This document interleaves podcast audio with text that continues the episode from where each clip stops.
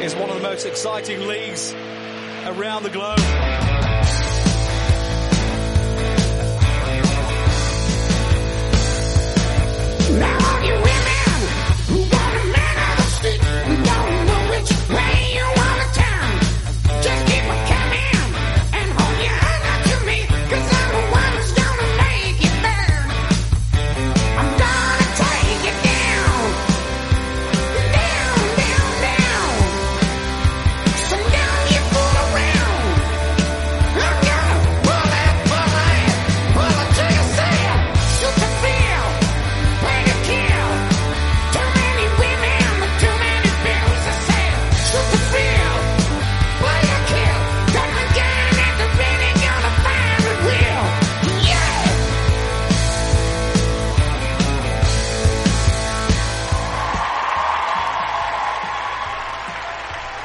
Buenas a todos y a todas, o como se suele decir por aquí, Halo Halo, willkommen al debate de mi Bundesliga, este espacio semanal desde la web de mibundesliga.com, donde analizamos un poco la actualidad de la Bundesliga, de cómo le va a los equipos alemanes en Europa, porque sí, esta vez y esta semana ha vuelto la competición europea, ha vuelto la Champions con el Bayern y con el Dortmund, y se están jugando los playoffs de la Europa League con nuestros queridos Unión Berlín y Bayern Leverkusen, que una de cal para unos y otra de arena para otros.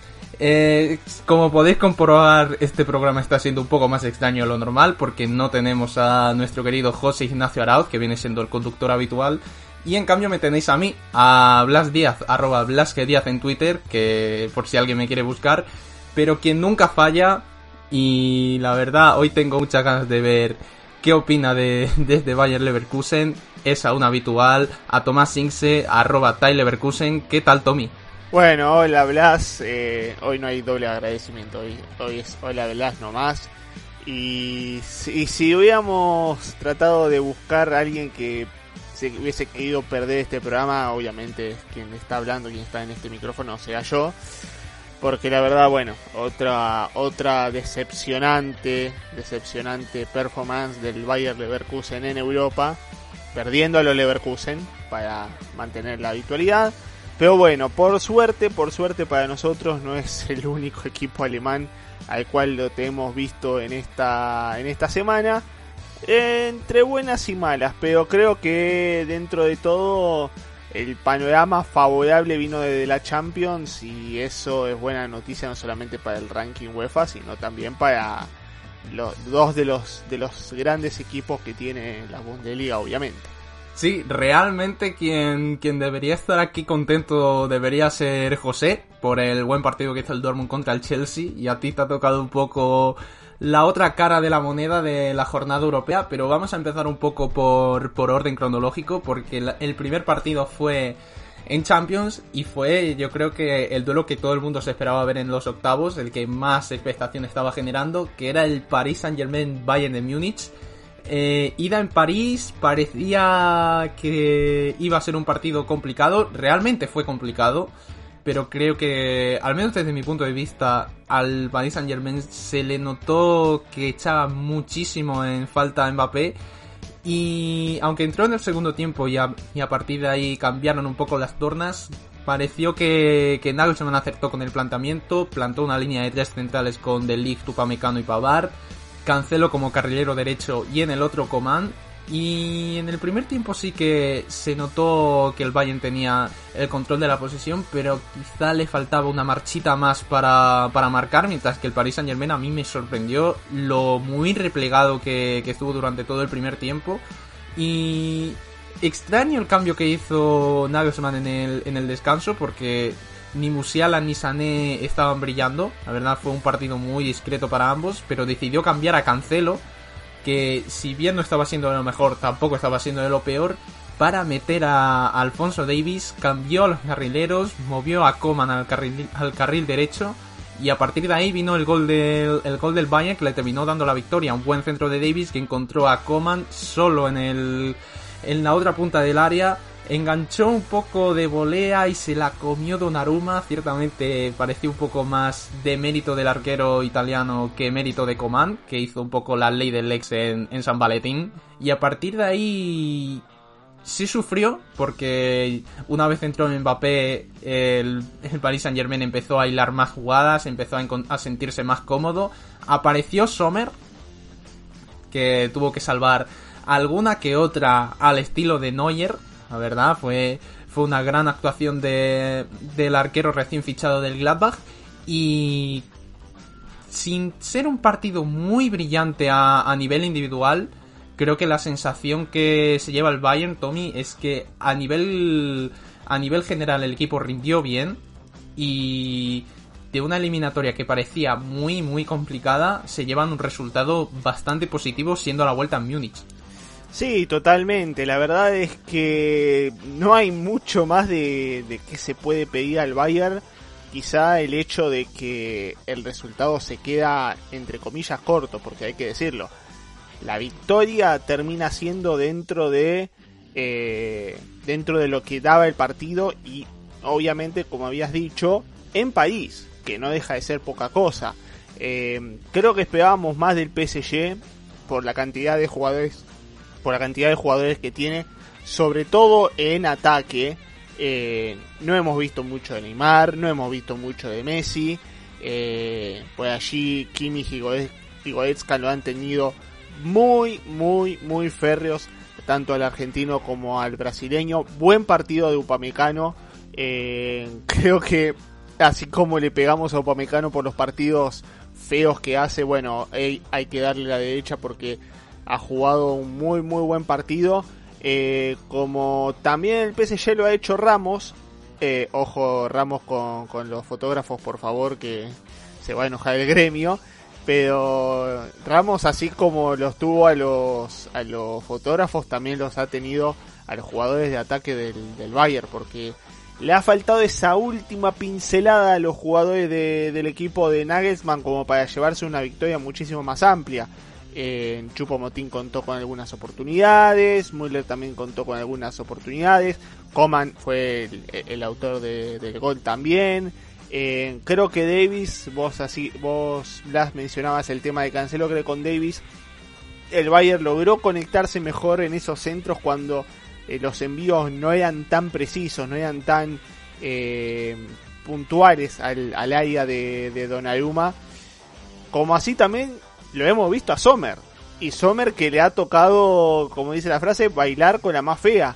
Porque una vez que Mbappé entró en el terreno del juego, cambió toda la dinámica del partido. Porque cuando Mbappé entra al minuto 56, habíamos visto una hora de partido, digamos, de un Bayern que estuvo muy, muy, muy tranquilo. Muy, muy tranquilo. Eh, está bien que el primer tiempo fue bastante discreto, bastante normal. Un poco hasta diría para quedarse dormido. Pero que el Bayern también mantenía al margen a un PSG que uno esperaba un poco más de ellos. Y no hemos visto nada de nada dentro del equipo de Christophe Galtier. Que como es muy habitual en esta clase de equipos, lleno de figuras, pero poco de ideas. Y bueno, y el Bayern se terminó llevándose un resultado bastante bueno. Es cierto que falta el partido de vuelta, pero jugarlo en casa es otra cosa. Y también hay que decir que el Bayern tampoco tuvo un gran partido. No fue un partido que lo ha pasado por arriba a este PSG. Pero el 1 a 0 sirve. Es una ventaja al fin y al cabo. Coman otra vez, otra vez como aquella final de la Champions de 2020, vuelve a marcarle al Paris Saint Germain. Y si esa es la diferencia, yo creo que más de uno del Bayern Múnich puede estar contento con este resultado. Hay que ver qué pasa en la vuelta si vuelve Mbappé. Hay que ver si se puede volver a mantener firmes por allí a Neymar y a Messi en caso de que juegue el francés. Pero el 1 a 0 no es menos. Y quiero ver qué es lo que hace Nagelsmann con la baja de Pavard. Porque no jugará el próximo partido por justamente su expulsión. Sí, realmente no voy a decir que fue demasiado fácil contener a Messi y a Neymar durante el primer tiempo, pero sí que son un perfil de jugador que obviamente no están hechos para jugar en una doble punta. Eh, Y además, eh, a la altura a la que estaba defendiendo el, el Paris Saint Germain, no tenía ningún tipo de, de sentido, porque cada vez que recuperaban tenía muchísimo campo por delante. No sé si, es que esperaban alguna individualidad o cualquier historia, porque además los jugadores en banda, eh, Carlos Soler, que yo al menos lo que, lo que le he podido ver con España, yo creo que para, para jugar en banda tampoco estaba.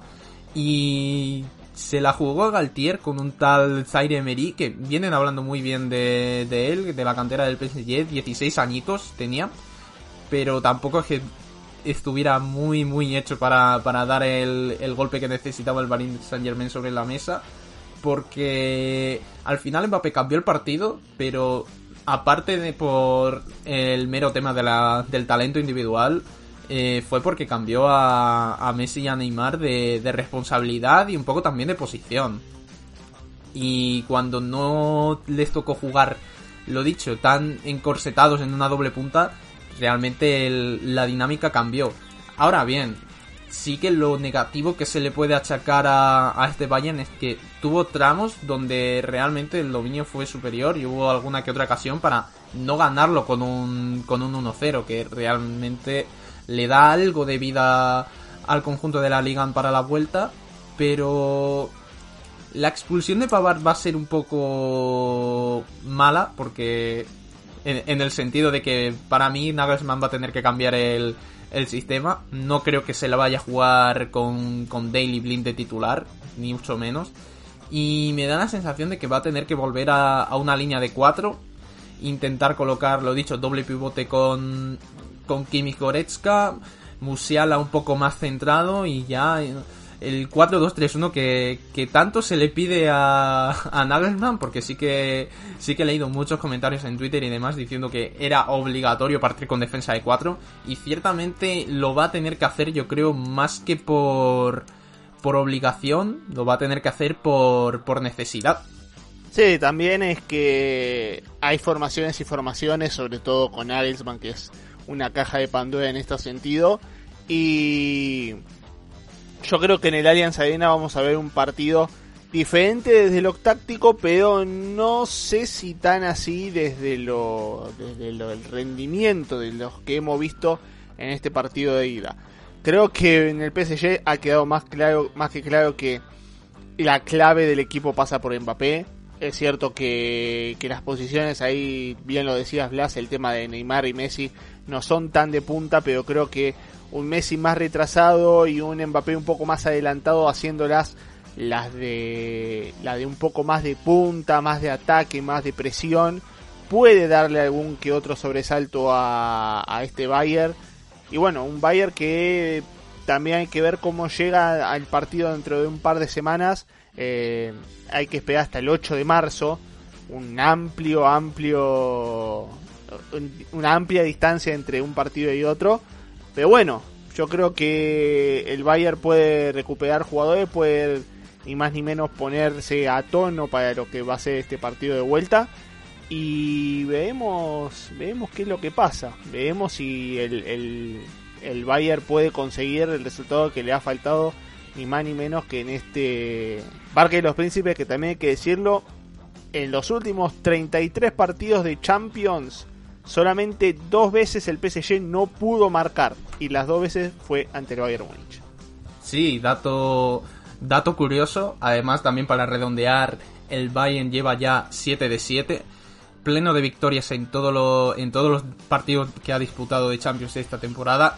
Y moviendo también, ya cambiando un poco de tema, y moviéndonos a- al partido del Dortmund.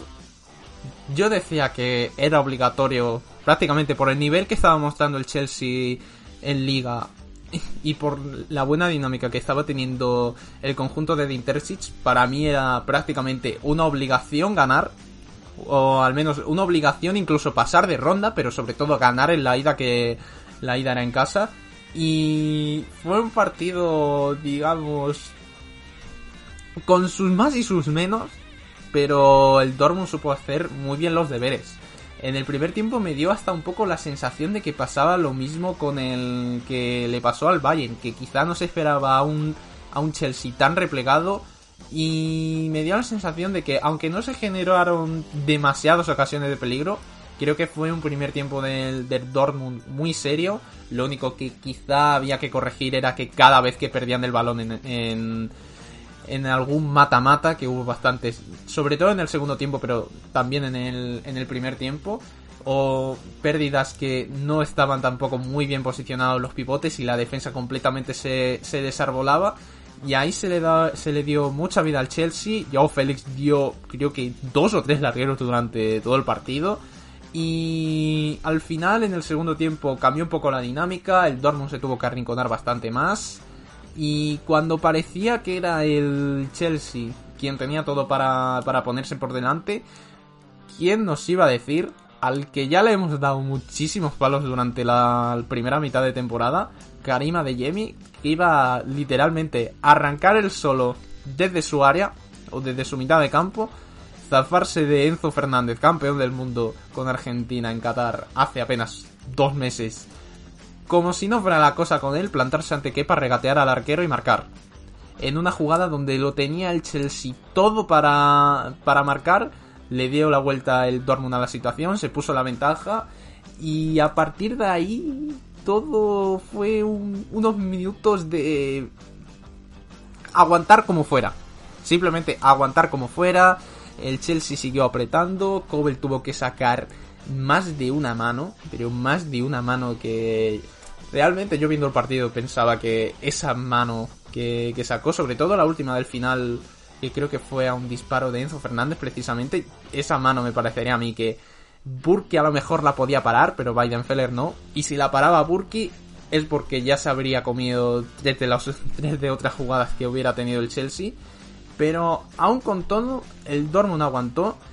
El tifo que, que sacó también la hinchada estuvo a la altura. Yo creo que todo el mundo estuvo a la altura. Y aunque sí, si en algún otro, en alguna otra circunstancia el Chelsea podría haber marcado más, creo que el resultado que saca el Dortmund y sobre todo la sensación que se lleva de, de esta, de esta ida es muy positiva porque creo que aunque tenían la obligación de ganar, tal y como se le puso el partido en el segundo tiempo y la forma en la que aguantó es de aplaudir al conjunto de Dintersic.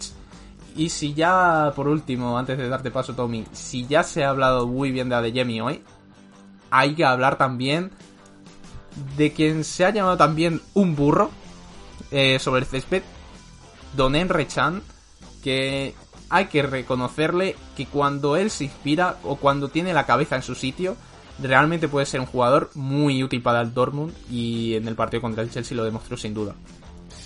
Sí, a ver, es un partido en el cual hay que analizar, creo yo, desde los bancos. Porque ha sido un partido muy de Graham Potter y muy de Edin Terzic.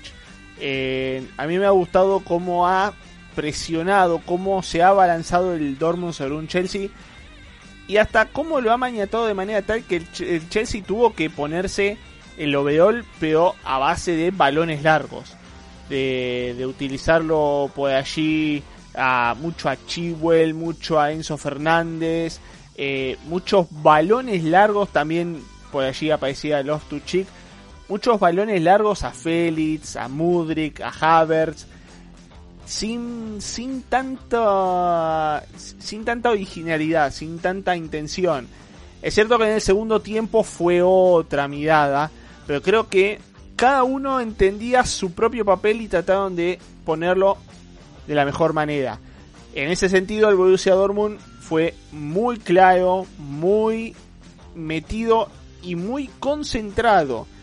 Y esto hay que remarcarlo porque muchas veces hemos recalcado en este programa la cantidad de partidos que el Dortmund terminaba empatando o perdiendo por sus propios problemas de falta de atención, de falta de posicionamiento, de desconexión entre sus propios jugadores, que obviamente hay cierta responsabilidad del entrenador, pero hay muchas responsabilidades que también son propias de los jugadores. No, en este sentido hay que decir que Terzic no solamente logró imprimirles esa importancia de este partido a los jugadores del Dortmund, sino que también los propios jugadores del Dortmund entendieron de qué se estaba jugando en el día de hoy. No hay que decir mucho de Gregor Kobel, no hay que decir mucho de Jude Bellingham, nosotros ya sabemos la calidad de jugadores que son ellos, Pero también, que- pero sí tenemos que hablar, por ejemplo, la de Yemi, que como bien lo decía Blas, se anotó un partidazo y, logró un contraataque letal ante un pobre Enzo Fernández que quedó como único defensor cuando no es su fuerte. Esto dicho con todo respeto, no es su fuerte. Y bueno, ante 40 metros de espalda, todo un campo de juego para que Adeyemi haga gala y uso de su velocidad, era muy difícil que Enzo pudiera terminar ganando ese duelo. Y bueno, Kepa en el mano a mano tampoco pudo hacer mucho. Gran gol de Adeyemi. Pero también hay que hablar de Emre Chan. Emre Chan que ha estado soberbio en, el, eh, en esa posición como líbero. Soberbio atrás, soberbio adelante. Ha sido un todoterreno como en su momento lo hacía en el Bayer Leverkusen y en unos destellos lo había sido en el Bayern Múnich. Y creo que de empezar a ver esto un poco más seguido ya estaríamos hablando de una gran recuperación de Intercic. Y creo que conseguir a un Emre Chan en un buen momento, en una buena sintonía, es casi como tener un nuevo fichaje para este Borussia Dortmund cuando se le estaba buscando la puerta de salida. También hay que decir, gran partido de Julian Brandt, gran partido de Julian Brandt que ha sido modélico a la hora de formar las jugadas, de meter los pases, de encontrar espacios. Un Julian Brandt que no solamente hace acordar al del Bayer Leverkusen, a sus mejores épocas en el Bayer Leverkusen, sino que también a un Julian Brandt que hasta podría superar en algunos pasajes a ese mismo del Bayer Leverkusen. Me gustó mucho la actuación del Dortmund, es cierto que en el segundo tiempo hay que explicar un poco la victoria desde el lado de Gregor Kobel, porque si no fuera por él, creo que estaríamos hablando de un partido en el cual el Chelsea se habría llevado al menos una igualdad para tratar de, de conseguir la victoria, pero tampoco he visto de parte de Graham Potter muchas ideas como para que este Chelsea pudiera desplegar su juego con los jugadores que tiene. No te voy a decir que Havertz sea un jugador de enorme mentalidad, pero la calidad la tiene. Lo mismo para Joao Félix. Mudrik recién ha ingresado, pero también se le ha visto en el Shakhtar que tiene calidad para con qué. Enzo Fernández muy retrasado, apenas con, con un papel muy de, dentro de los pases. Ziyech es creo que de lo que mejor me ha gustado, pero creo que con los nombres que tiene el Chelsea uno podría esperar mejor de ellos. Y así todo, no solamente por el Graham Potter, sino por la idea de juego y la concentración que tuvo este Borussia Dortmund para enfrentar, como hace tiempo creo que no lo hacía y creo que más de uno del Borussia Dortmund puede coincidir conmigo. Hace tiempo que no veíamos a un Dortmund tan serio en Europa de esta forma ante un rival de peso. Creo que este, este Dortmund puede dar mucho más en el partido de vuelta. Veremos qué es lo que pasa. Eso sí, a diferencia del Bayern que creo que puede hacer un poco más en casa, no deben dormirse en los laureles porque en Stamford Bridge pasan cosas impresionantes y ahí es donde van a tener que mantener esa mentalidad justo para el partido de vuelta. A mí en cierto modo me sorprendió que, como tú decías, que al principio el Dortmund fue a buscar al Chelsea. Y yo la verdad me esperaba me esperaba un bloque bajo como el que sacó contra el Manchester City, sobre todo teniendo en cuenta que al Chelsea también le gusta jugar mucho con la posesión, sobre todo ahora que está Graham Potter.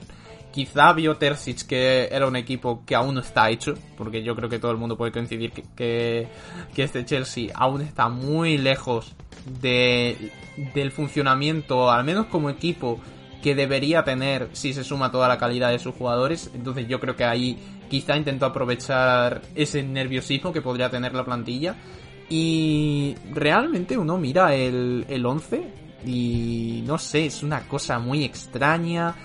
Loftus Cheek, que realmente lleva muchísimos años en el Chelsea, pero tampoco, tampoco estaba siendo muy indiscutible esta temporada, estuvo de titular. Sijek, que hace tres semanas se iba, se iba a ir al Paris Saint Germain en el Deadline Day eh, titular. Luego Mudrik, que llegó y realmente no sé, no sé cómo catalogar su partido porque quizá no está tan, tan preparado. Que obviamente es un jugador que tiene, que tiene su cierto potencial, pero creo que aún no estaba muy preparado para la que se le vino encima, porque realmente Marius Wolf eh, lo secó. Y entre un Havertz que no apareció tanto como debería y un Joao Félix que yo creo que quería lucirse demasiado, creo que quería su gol, quería, quería su acción y no la consiguió y eso le terminó frustrando, eh, fue un, un once bastante raro por parte del, del Chelsea, porque si uno mira el banquillo, que si un Kovacic, eh, que si un Conor Gallagher, que si uno que ya conocemos mucho de, la Bundesliga, que tenemos por aquí a, a Denis Zakaria y demás fichajes que, que la verdad si se cuenta todo el dinero que ha gastado el Chelsea en fichajes yo creo que se puede sacar fácilmente eh, la plantilla del Dortmund triplicada o incluso cuadruplicada. Así que creo que eso también hace hace que se tenga que valorar un poco más eh, este triunfo del, del Dortmund que obviamente hay que corregir mucho de cara, de cara a la vuelta. Yo creo que el bloque bajo va a terminar volviendo, porque si no, no, no sé qué esperarme. Pero en general creo que puede ser este partido incluso un punto de inflexión, porque lo dicho, como decías tú Tommy, que mmm, costaba mucho ver al Dortmund pelear en Europa ante un rival de, peso sobre todo en eliminatoria, porque sí que ya en fase de grupos se veía que esta temporada, al menos eh, durante el primer tramo, durante la fase de grupos, aunque hubiera irregularidad en liga, sí que en la fase de grupos el, el Borussia estaba muy bien, pero realmente muy bien asentado, incluso no se descartaba que pudiera pelear la, primera plaza de su grupo contra un Manchester City, que eso lo dice todo. Y habrá que ver, lo dicho, cómo, cómo se desenvuelve la vuelta y un ultimísimo apunte, que justo me acuerdo ahora, que es que el Dortmund no va a poder contar con, con Julian Rierson para, para la vuelta, que por acumulación de amarillas. Que podría pensar uno, ¿por qué? ¿Qué, qué, qué ha pasado si literalmente lleva un mes en el, en el Dortmund? Y es porque ya traía de Europa League con el Unión Berlín, traía dos amarillas, y pese a dar el salto de Europa League a Champions League y en otro club se han contabilizado, se han sumado y esta última que, que se llevó en la ida, además jugó, salió desde el panquillo, se llevó la amarilla, pero por esa amarilla, sumando ya a las que tenía, tenía suficiente para que le sancionaran un partido. Yo no sé, yo no sé Tommy cómo ves esto, pero me parece cuanto menos surrealista. Yo creo que esto, creo que no, desde que yo llevo viendo fútbol esto no ha pasado nunca. Es que en realidad no pasaba nunca porque antes no teníamos los jugadores que salían de sus equipos por el hecho tal de que la UEFA no permitía que un jugador jugara en otro equipo si se iba en el invierno. Así que eh, esta clase de transferencias como las que hemos tenido en esta última en este último invierno no, no eran tal cual como lo vemos hoy en día por el hecho tal de que si jugabas en digamos por ejemplo jugabas en Wolfsburg que jugaba Europa League y después querías pasar al Leverkusen no podías jugar en Leverkusen porque ya habías disputado tu, tu, tu plaza en el Wolfsburg. Bueno esto se ha cambiado hoy en día y básicamente cualquiera puede jugar, pero bueno, arrastra este tipo de situaciones que creo que más de un dirigente, más de un directivo va a tener que revisar para los próximos años. Sí, sí, yo creo que esto, esto nadie lo vio venir, pero ya que se ha mencionado un, po un poquito al, al Unión Berlín, vamos a cambiar un poco de dinámica. Hemos visto ya que les ha ido muy bien pero muy bien, tanto a Bayern como a Dortmund en la Champions. Y este jueves se ha disputado también la ida del playoff de la Europa League. Sí, ahora ha cambiado un poco el formato, ya cambió la temporada pasada, en el que el segundo clasificado de grupo se tenía que enfrentar al tercer clasificado del grupo de Champions que caía. Y tanto Unión Berlín como Bayern Leverkusen no terminaron de hacer bien sus deberes. Les ha tocado hacer un trabajito extra ahora en este mes de febrero y arrancando por el Unión, tenían un partido ciertamente interesante. Yo creo que uno de los cruces más interesantes que había en esta ronda de playoff. Que mira si lo sabía muchos. Por ejemplo, este del Barcelona contra el Manchester United. pero un Ajax Unión Berlín, sobre todo por el choque de estilos, porque realmente el Ajax es un equipo que siempre aboga por la posesión, que siempre saca muchísimo talento joven, y el Unión, quien la haya visto jugar prácticamente es... En talento joven no, en talento joven no, aunque sí que en los últimos años han tenido que hacer una renovación de plantilla brutal con mucho fichaje, pero sí que en estilo de juego me parecía opuesto y en la ida tú lo podrás corroborar, Tommy, pero para lo que se esperaba del partido, creo que el Unión estuvo muy maduro, pero muy maduro. Incluso debería haber ganado con, con alguna que otra ocasión que generó. Pero un 0-0, además jugando fuera de casa y teniendo en cuenta que la vuelta se juega en el Alte Guy, que no es de- desde luego un estadio fácil de visitar para cualquier equipo, creo que el balance mm, no es para echar cohetes, pero desde luego no se puede quejar nadie. No, la verdad que no. Además, si vemos un poco las estadísticas del partido, tenemos que hablar que el Ajax tuvo 67% de posesión, 33 tuvo el Unión Berlín, pero el Ajax no tuvo un solo remate a puerta, un solo tiro al arco. Entonces, estamos hablando de Ajax y estamos hablando de Unión Berlín. Yo creo que hemos hablado mucho de- del tema de la humildad del Unión Berlín, algo que hasta sus propios aficionados están eh, haciendo notar con esta actualidad de, de su equipo. Y estamos hablando de un Ajax que viene, si bien no viene de un buen momento en la Champions, tiene un equipo bastante interesante como para hacer más de lo que le hemos visto. Y así todo, el Unión Berlín sigue manteniendo su trabajo muy firme, el trabajo que obviamente vemos en la Bundesliga, eh, con disciplina, sin dejar espacio para el rival. Es cierto que a este equipo le faltó gol, algo que en algunos tramos de la Bundesliga se nota demasiado cuando a este cuando a este equipo le falta el gol y lamentablemente cuando lo consigue por medio del noruego Thorsby es anulado por una mano, una mano que eh, acomodando la pelota antes de marcar el gol, pero de todas maneras hay que decir que tuvo muy buen trabajo el equipo de Urs Fischer a lo suyo, a lo que tiene que hacer. Eh, muy, me gustaron mucho las incorporaciones de, de, este Unión Berlín, que hay que recordarlas.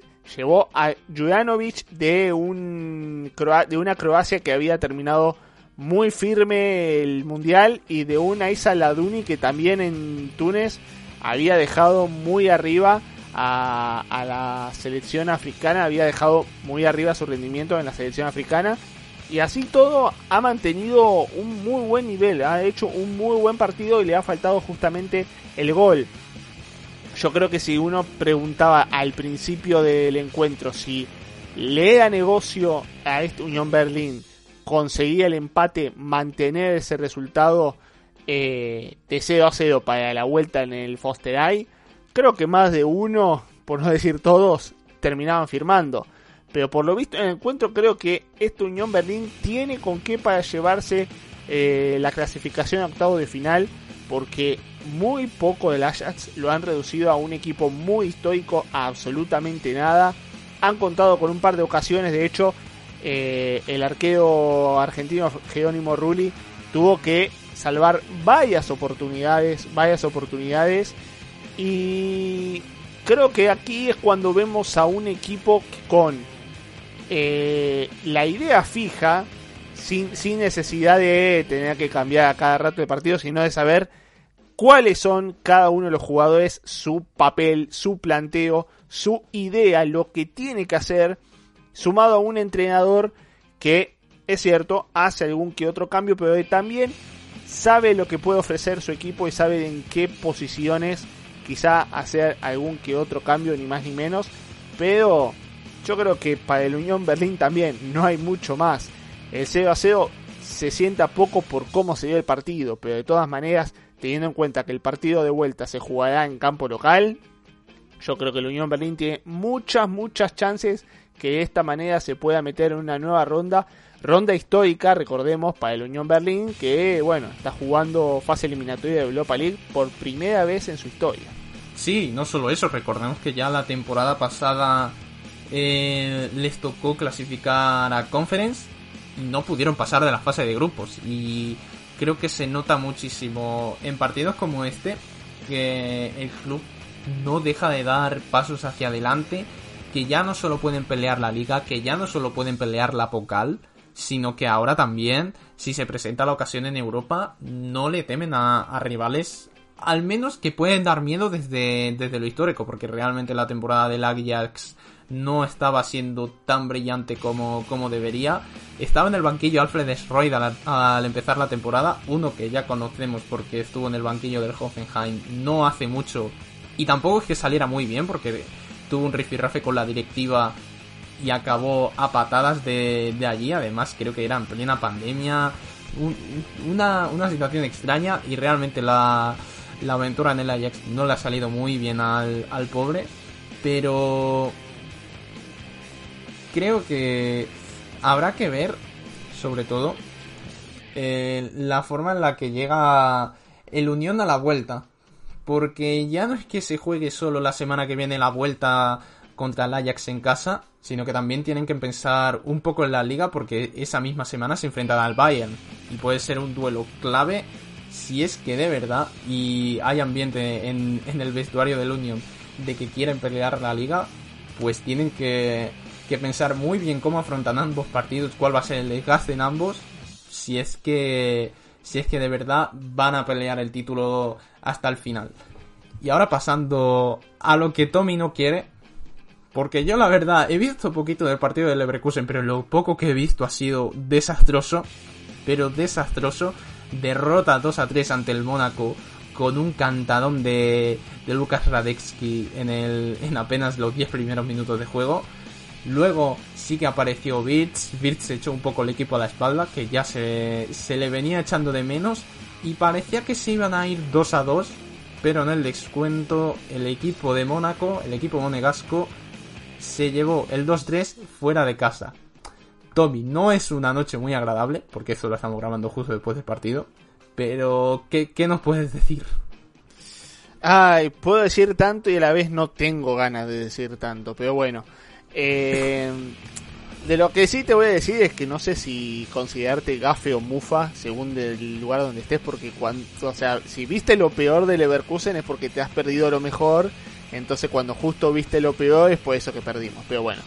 Fuera de Bueno, eso, no, tampoco vi el gol en el descuento, entonces ahí ya bueno, bueno, bueno, te la deja le puedes excusar. te la por deja de pasar entonces. Pero bueno, hay que decir que hemos visto dos Bayern Leverkusen eh, al principio y al final y uno en el medio. Obviamente lo del principio al final fue la parte desastrosa y en el medio esta parte que Leverkusen mejoró.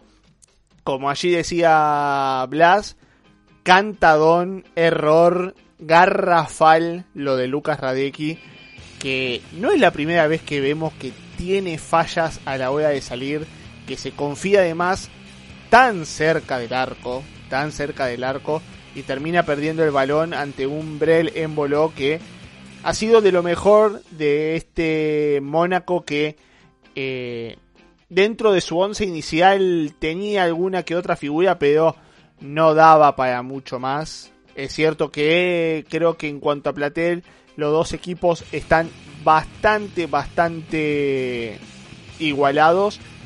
Y durante los primeros minutos Mónaco no pateó al arco. De hecho, su primer tiro de forma efectiva llega sobre el cierre del primer tiempo, como habíamos dicho, en Boló, que fue el que más peligro tuvo. Y su peligro, en cierta manera, llegaba desde la presión. Una presión que el Mónaco efectuó muy bien, muy bien contra el arco del Bayer Leverkusen y que el Leverkusen, como dije antes, no sabe salir jugando cuando el balón lo tiene Radecki porque complica mucho a un arquero que no sabe jugar con los pies y lamentablemente Radecki se complicó y antes de los 10 minutos sin haber rematado una sola vez a puerta, el Mónaco iba ganando 1 a 0. A partir de allí, Leverkusen jugó un primer tiempo para el olvido, poco, poco para rescatar y sucedió algo que creo que fue lo que cambió un poco la monotonía de este partido, que fue el entretiempo. Yo creo que Xavi Alonso tuvo un acierto y un grave error a la hora de leer este partido. En el entretiempo logró armar a los futbolistas de Leverkusen, lo- lo- los logró rearmar para que puedan ser un poco más compactos en el centro del campo. A partir de allí, a partir de, que comenzaron los toques, apareció Florian Wirtz. Florian Wirtz que cuando toma la pelota, como ya sabemos, es algo diferente dentro del Bayern Leverkusen, dentro de cualquier equipo, pero en este caso dentro del Bayern Leverkusen, que en la primera jugada se sacó a tres hombres encima, pudo darle un buen pase a Frimpong y este para a Diaby que pudo sacarse dos hombres de encima y rematar por entre las piernas de Newell para marcar el 1 a 1. Y después, inmediatamente, un par de minutos después, arran- arrancó desde el costado izquierdo, sacó 4 o 5 hombres de encima y la puso contra el palo izquierdo. Leverkusen pasa de, de perder 0-1 a ganar 2-1. Partido totalmente controlado. Mónaco absolutamente golpeado. Sentido desde lo anímico. Y aquí es cuando se da vuelta la tortilla. Porque Leverkusen estaba dominando con el 2 a 1 y tranquilamente podría haber hasta encontrado un gol más. Pero a partir de los cambios que realiza el Mónaco decide jugar un poco más lo defensivo y cuando parecía que no pasaba nada, Mónaco marca un golazo con el pie de Diatá con un balón fenomenal que lo termina contra el palo de derecho de Radeki, que ahí no podemos decir absolutamente nada de la misma manera que en el 3 a 2 de Iata. Y en cuanto logra empatar el partido, Mónaco se va definitivamente contra el arco de Leverkusen. Y un equipo que apenas, apenas, apenas había tenido un solo remate a portería. En el segundo marca el segundo gol y después se va definitivamente contra su arco rival y termina consiguiendo una victoria en el minuto 92 de 96. Y Leverkusen, que tenía todo para ganarlo, o tenía todo para al menos llevarse un buen resultado al Principado, termina perdiendo absolutamente de la nada por errores propios, errores puntuales, falta de lectura de juego y un equipo que hay que decirlo, como hemos dicho, del Bayern, del Dortmund, del Unión Berlín, falto de concentración, falto de ideas, falta de presión. Todo lo que hemos hablado a lo largo de este programa, de lo bien que lo ha hecho el Bayern, de lo bien que lo ha hecho el Dortmund, de lo bien que lo ha hecho el Unión Berlín, es lo que le ha faltado a este el Bayern Leverkusen. Desatenciones defensivas, complicaciones propias ante, el, ante lo que pueda hacer el rival. Un rival que tampoco fue lo- la mejor, porque no, no, voy a, no voy a decir que Leverkusen jugó un gran partido, pero el Mónaco tampoco. En cierta manera, el primer tiempo fue feo, horrible, un asco. Pero en el segundo tiempo, en un golpe por golpe, que Leverkusen hasta podría haberse llevado un resultado más amplio, un 3 a 1 o un 3 a 2, termina perdiendo por errores puntuales propios. Y otra vez es la defensa y otra vez es confiar en una defensa que ya sabemos que no va a ningún lado porque falta de variantes. Porque le faltan variantes a este Bayer Leverkusen. Y bueno, y otra vez y otra vez se vuelven a repetir los mismos resultados, se vuelven a repetir las mismas frases que ya hemos escuchado a lo largo de estas tres temporadas del debate y que si pueden poner en cualquier de otro episodio no hace falta que yo lo diga porque ya está la repetición allí. Simplemente destacar el partido de pie de hincapié que sigue siendo el mejor defensor del Bayer Leverkusen. Ese mediocampo de Andrés Palacio que tuvo unos buenos compases del segundo tiempo, pero después eh, perdí ante el, ante el avasallamiento de- del Mónaco. Y Florian Wirtz, que sigue siendo como siempre la gran figura de este Bayer Leverkusen cuando faltan todos. Bueno, aparece Wirtz y hace el cambio. Veremos qué pasa con la vuelta de Patrick Schick. Veremos si sucede algo en la vuelta en el Principado. Como poder se puede.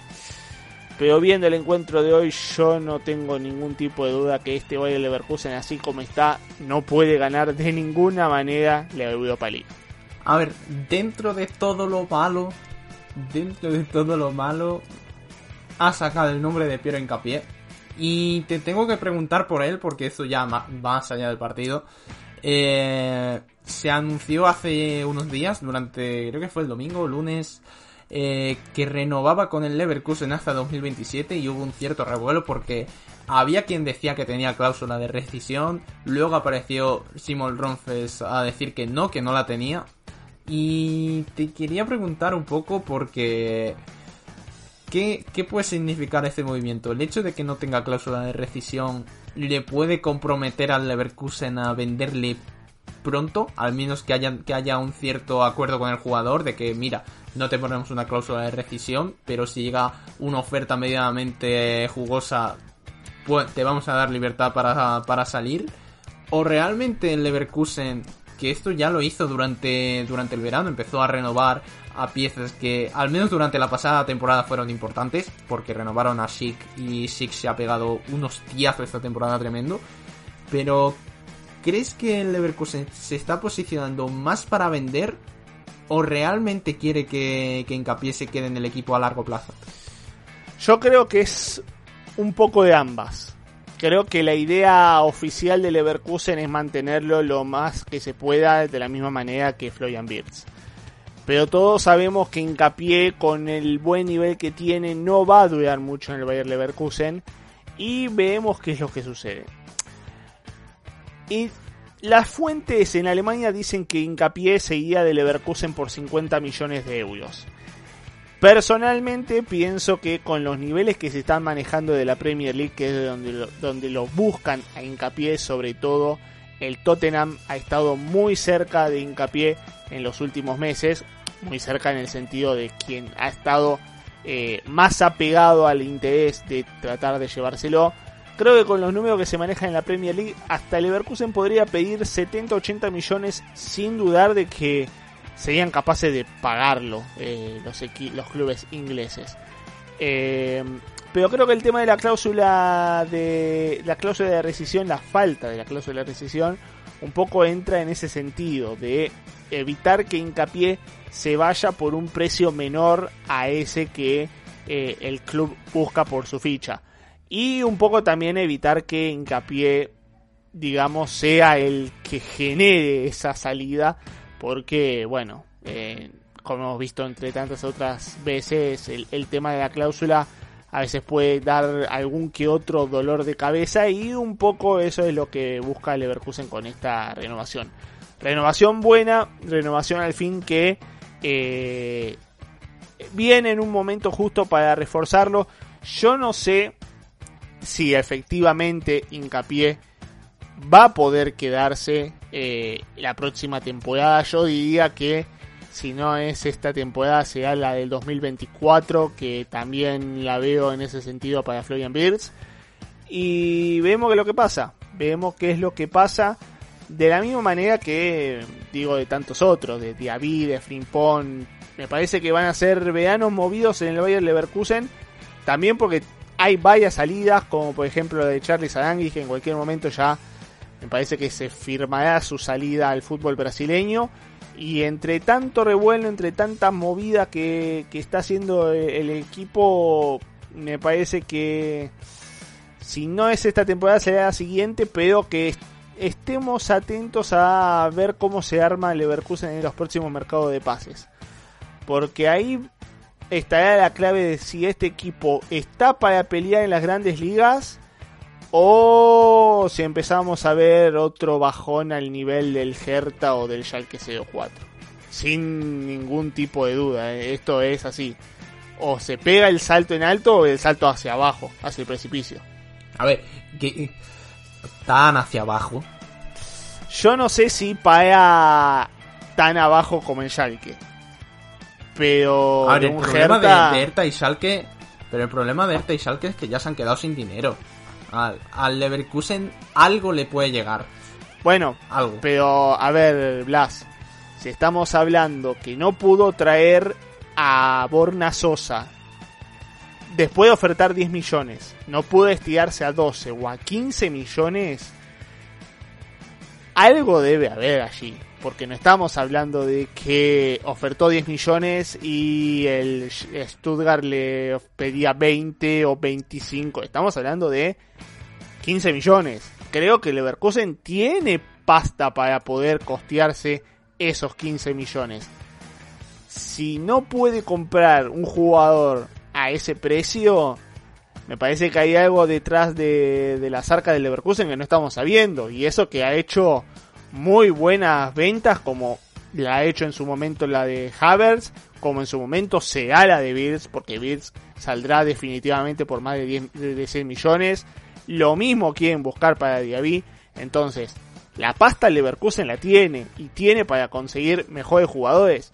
El tema es que si tenemos una directiva conformista que quiere gastar lo menos posible y que no decide estirarse un poquito más porque prefiere buscar a un jugador eh, promesa de otro lado en vez de alguien que ya hemos visto todas las semanas en la Bundesliga, que rinde, que juega bien, que sabe la idea, que tiene la idea muy bien impuesta de su posición como Borna Sosa.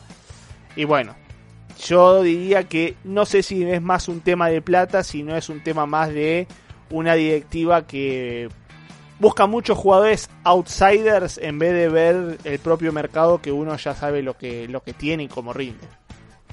Pues muy interesante, la verdad, habrá que habrá que vigilar un poco cómo se mueve el Leverkusen porque lo de lo de Sosa fue muy raro, muy raro, hay, hay que reconocerlo porque no querer pagar 12 millones en 2023, pero en 2022 querer pagar el doble prácticamente por Gosens también en invierno fue fue muy extraño, fue muy extraño, pero yo al menos tengo la, certeza de que tan corto de dinero como, como el Schalke o como se está quedando ahora alerta, no le va a pasar a- al Leverkusen.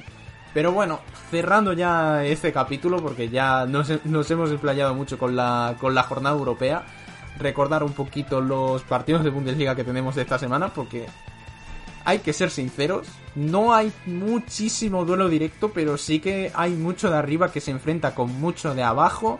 Y repasando un poco, el viernes juega el Augsburg contra el Hoffenheim, el sábado hay un Bochum Freiburg, Stuttgart Colonia y dos partidos que sí que pueden tener algo más de dificultad para los de arriba, que son un Borussia Mönchengladbach Bayern de Múnich y un Wolfsburg Leipzig. Y ya en el segundo turno del sábado tenemos un Eintracht Frankfurt Werder Bremen, pero pasando al domingo, que ahí juegan nuestros queridos amigos de la Europa League y también el Dortmund. Tenemos un Unión Berlín Schalke 0-4, al Schalke ya, aunque se ganó un puntito contra el Wolfsburg la semana pasada, ya le hace falta ganar como el comer y el Unión Berlín tienen que seguir manteniéndose un poco en la pelea por el título. Más de lo mismo para Alerta, que juega fuera eh, en casa del Dortmund. Y por último, cierra la jornada. Esperemos que con mayor atino que, que en la ida de Europa League. Bayer Leverkusen contra Mainz. La verdad, Tommy, un placer haber estado contigo en este programa. Aunque no hemos tenido la compañía de José, yo creo que mejor repaso complicado de hacer. Sí, ojalá con otros resultados para la próxima, pero bueno, esperemos que para el próximo programa tener mejores resultados, tener mejor mejor vistazo a Europa porque la semana que viene tendremos a un Frankfurt contra un Napoli, un Leipzig contra un Manchester City. Partidos para nada fáciles, para nada fáciles, veremos cómo rinde la Bundesliga para estas semanas que se nos vienen, pero bueno, pero bueno, como siempre, la actualidad la tendremos aquí en mi Bundesliga y con, con todos ustedes del otro lado esperando para que nos dejen sus comentarios en todas nuestras redes, en todas nuestras plataformas. Y bueno, con su compañía como siempre aquí siguiendo día a día todo lo que sucede en el fútbol alemán. Sí, recordamos que este podcast lo podéis escuchar tanto en YouTube como en todas las plataformas de podcast, que si iBox, Spotify, Apple Podcast, incluso Google Podcast. Y nada, recordad que nos sigáis también en todas nuestras redes sociales, tanto YouTube, Facebook, Twitter, eh, y que también visitéis mibundesliga.com para estar informados de primera mano y cada día sobre todo lo que sucede en el fútbol alemán. Yo soy Blas Díaz, arroba Blas. Díaz, y nos veremos, esperemos que con Gazpachen la semana que viene para más debate de mi Bundesliga. Un placer.